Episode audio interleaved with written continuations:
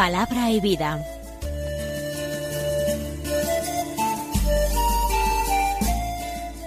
Con el Padre Manuel Horta, desde Sevilla.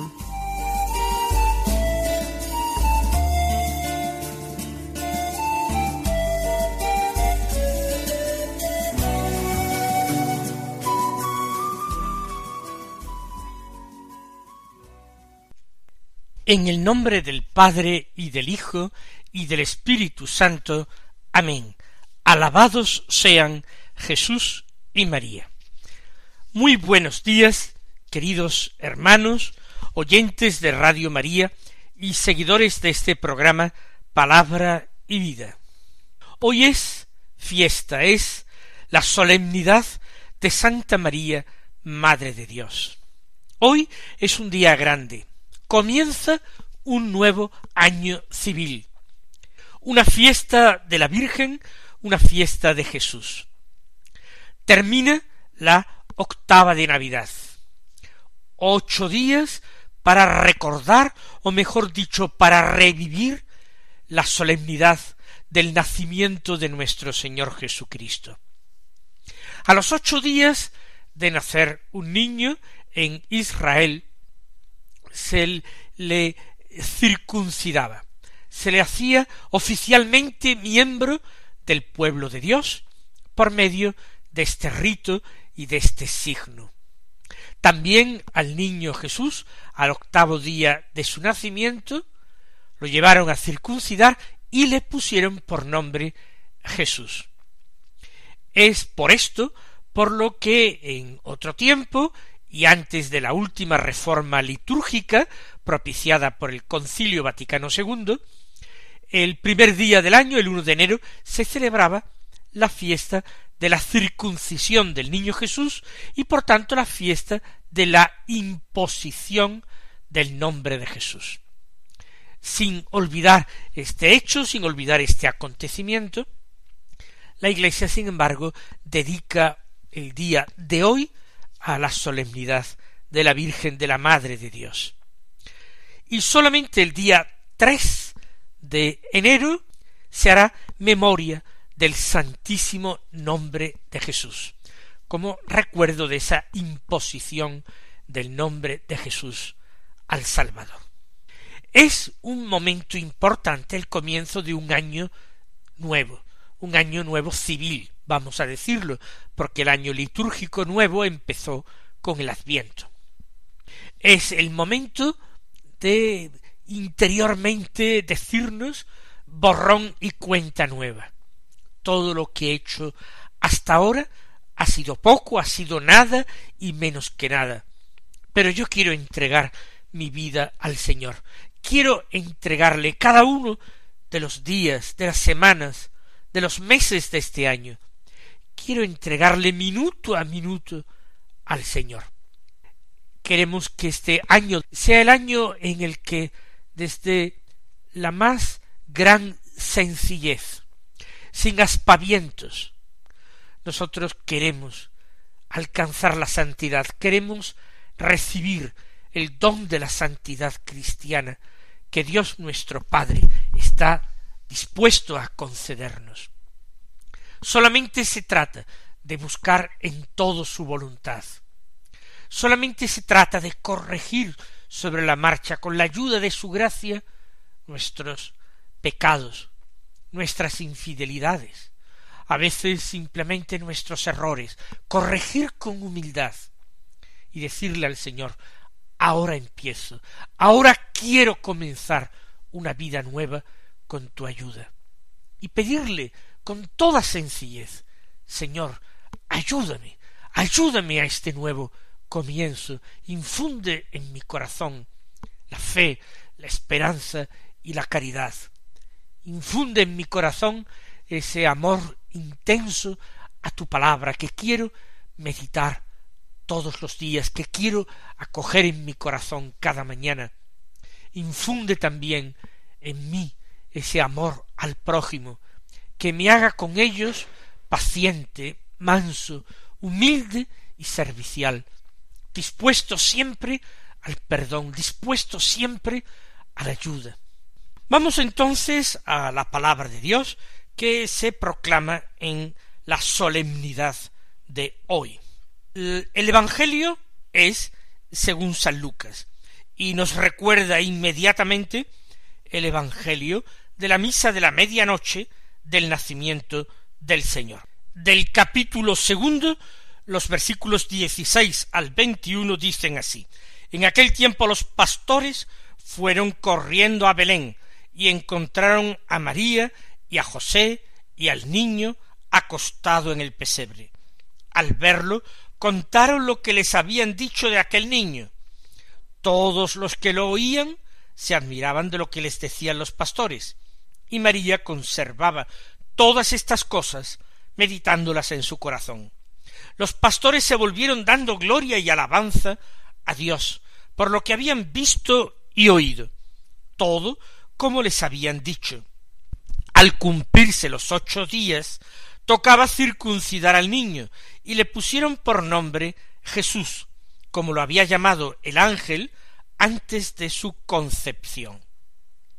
Los pastores han recibido la visita angélica y ahora parten presurosos. No les había dicho el ángel id a Belén. Les había dicho hoy os ha nacido un Salvador, el Mesías el Señor. Les había dicho el lugar, en la ciudad de David, y había añadido una prueba que Dios daba.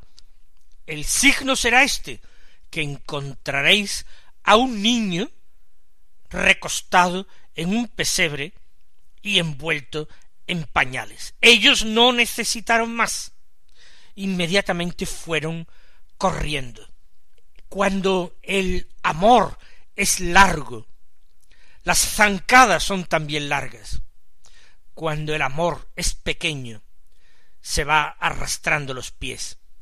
Al comienzo de este año civil, nosotros tenemos que pedir la gracia del fervor en nuestra vida, del fervor para tratar las cosas de Dios, el celo para ocuparnos en las cosas que redunden en su mayor gloria y alabanza.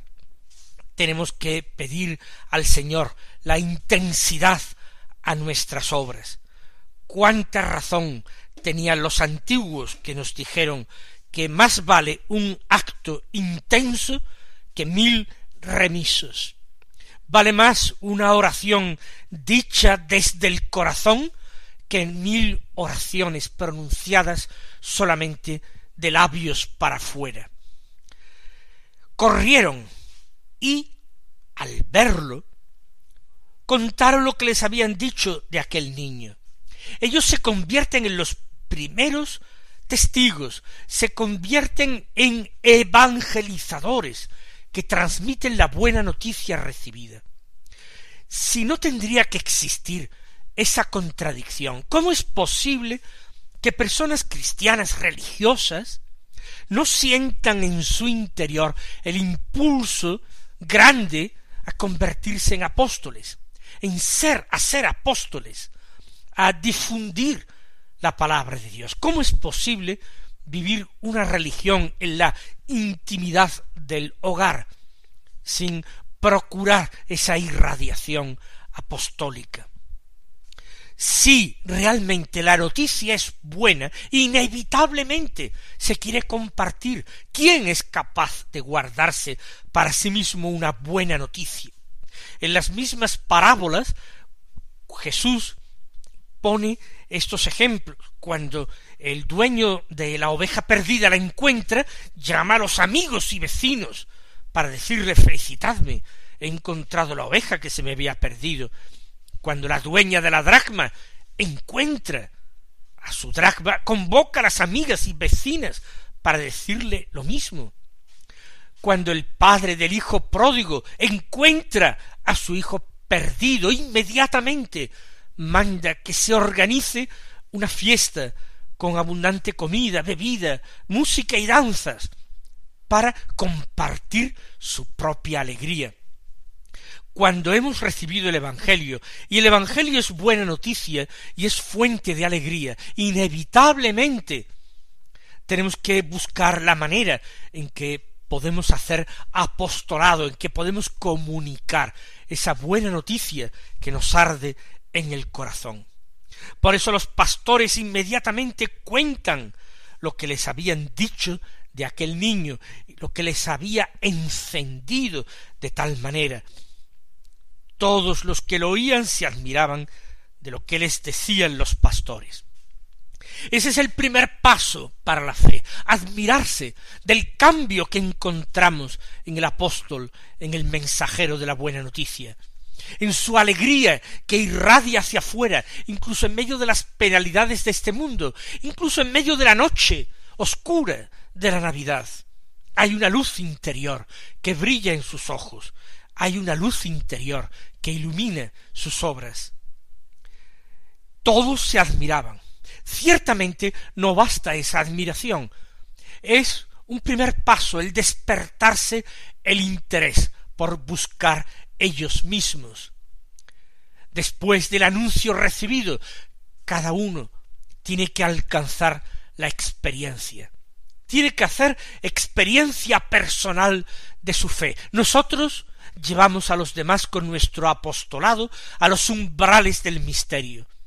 Pero traspasar esos umbrales, entrar en el corazón del misterio, poniéndose uno de rodillas, postrado como Moisés delante de la zarza ardiente, ese paso sólo lo puede dar cada uno personalmente, movido y auxiliado por la gracia de Dios, que quiere que todos los hombres lleguen al conocimiento de la verdad. Todos, gracias a ese testimonio de los apóstoles, a esa carrera suya llena de fervor, todos se admiraban de lo que les decían. Por su parte, María conservaba todas estas cosas meditándolas en su corazón.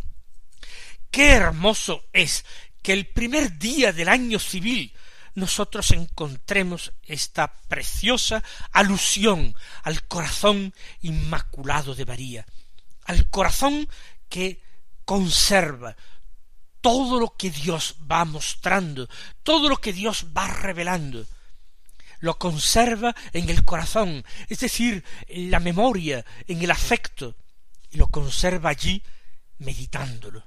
Meditándolo, es decir, poniendo todas sus capacidades humanas, ayudadas y sostenidas por la gracia, en la tarea de una mejor comprensión, de un mejor descubrimiento de lo revelado. El corazón de María es un templo, pero un templo extraordinario, gigantesco, un templo más grande que los cielos creados, el corazón de María tiene tal capacidad de amor que es capaz de albergarnos a todos nosotros, sus hijos. El corazón inmaculado de María se convierte para nosotros en fuente de esperanza, se convierte para nosotros en refugio seguro, en medio de todas las dudas, oscuridades y asaltos del demonio que puedan acecharnos a lo largo de este nuevo año que empieza, el corazón de María será nuestra fortaleza, nuestra guía, nuestra seguridad. No lo olvidemos. En esta radio de nuestra Madre la Virgen lo repetiremos muchas veces, pero es preciso no quedarse solo en recibir estas palabras con asombro, con admiración, es preciso que nosotros también lleguemos a hacer un descubrimiento personal del misterio del corazón de María. Yo les aseguro, mis hermanos, que merece la pena. Yo les aseguro que nuestra vida cambia, pero cambia de verdad, cuando entramos en el misterio del corazón inmaculado de María. María conservaba todas estas cosas, meditándolas en su corazón.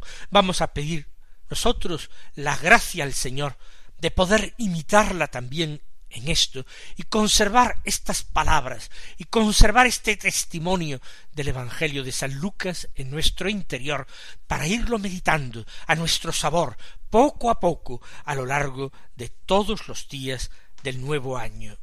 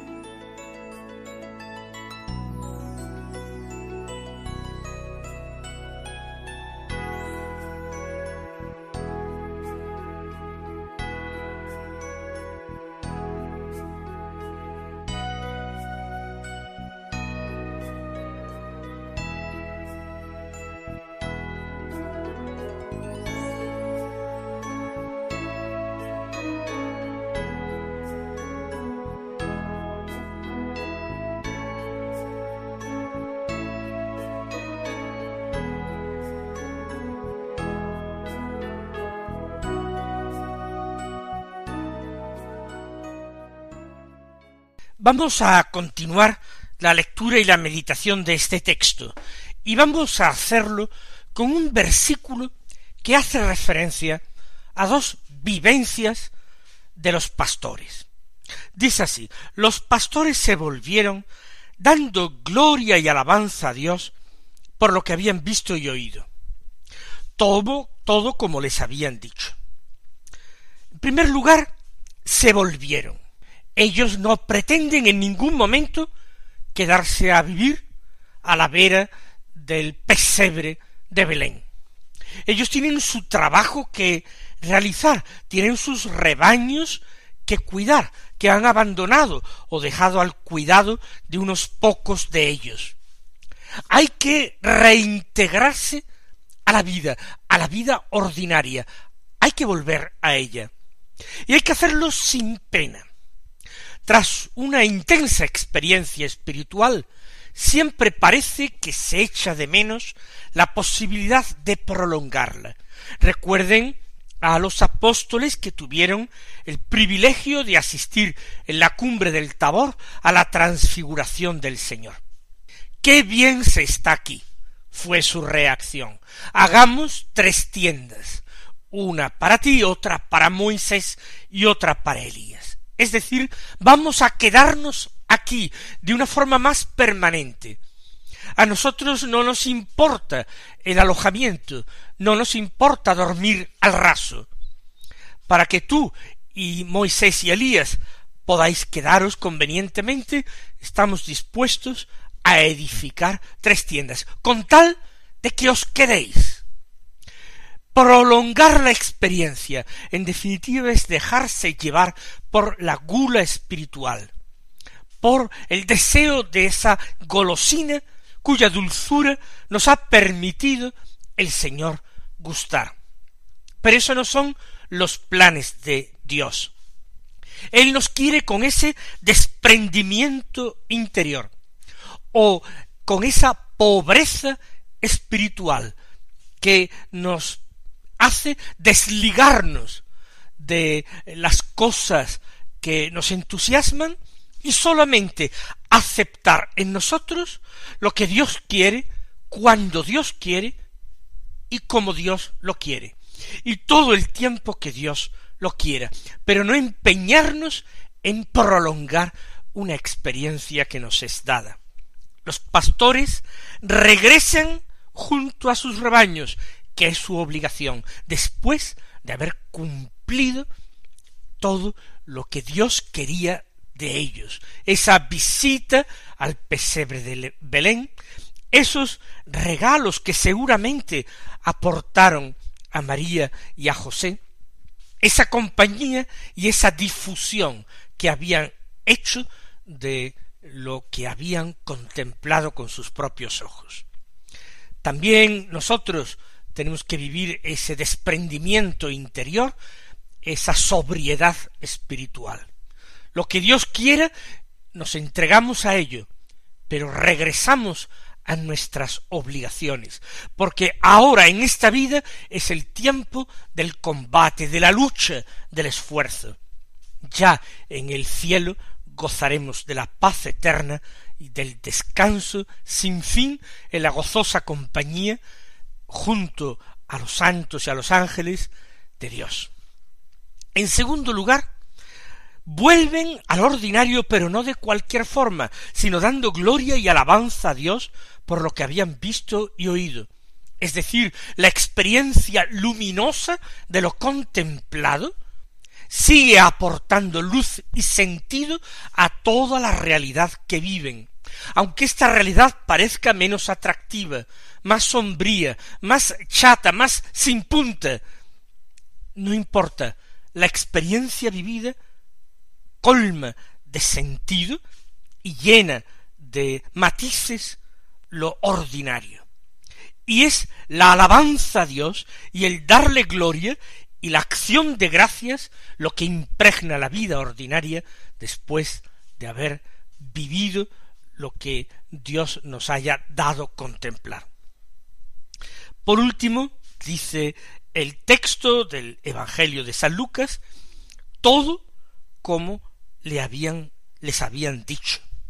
Lo que habían visto y oído concuerda con lo que estaba anunciado, anunciado por los ángeles. En nuestro caso, en nuestra vida ordinaria, todo lo que en la Sagrada Escritura nos ha sido dicho, nos ha sido anunciado, profetizado de Dios, lo vemos cumplido en nuestra vida, en nuestras experiencias espirituales. Descubrimos cómo la palabra de Dios da respuesta a nuestras cuestiones, orienta nuestros pasos. Nos vemos reflejados en la palabra de Dios, vemos reflejadas nuestras experiencias como en un espejo. Es el mejor o la mejor guía para nuestra vida concreta esta escucha, esta meditación de la palabra de Dios. Todo como los lo habían dicho, como nos lo habían dicho, así es.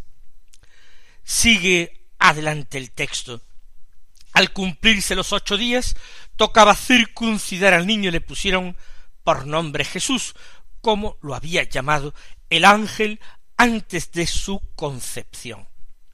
Y esto es también hermoso, aunque yo ya lo he comentado al principio del programa. La circuncisión de Jesús, el instante en que Él derrama las primeras gotas de su sangre, y lo hace por amor de los hombres. El momento en que recibe el nombre de Jesús, que significa Dios salva. Él ya derramando su sangre se dispone, anticipa lo que será la salvación de los hombres. Mis queridos hermanos, que tengáis un santo y feliz año nuevo. El Señor os bendiga y hasta mañana si Dios quiere.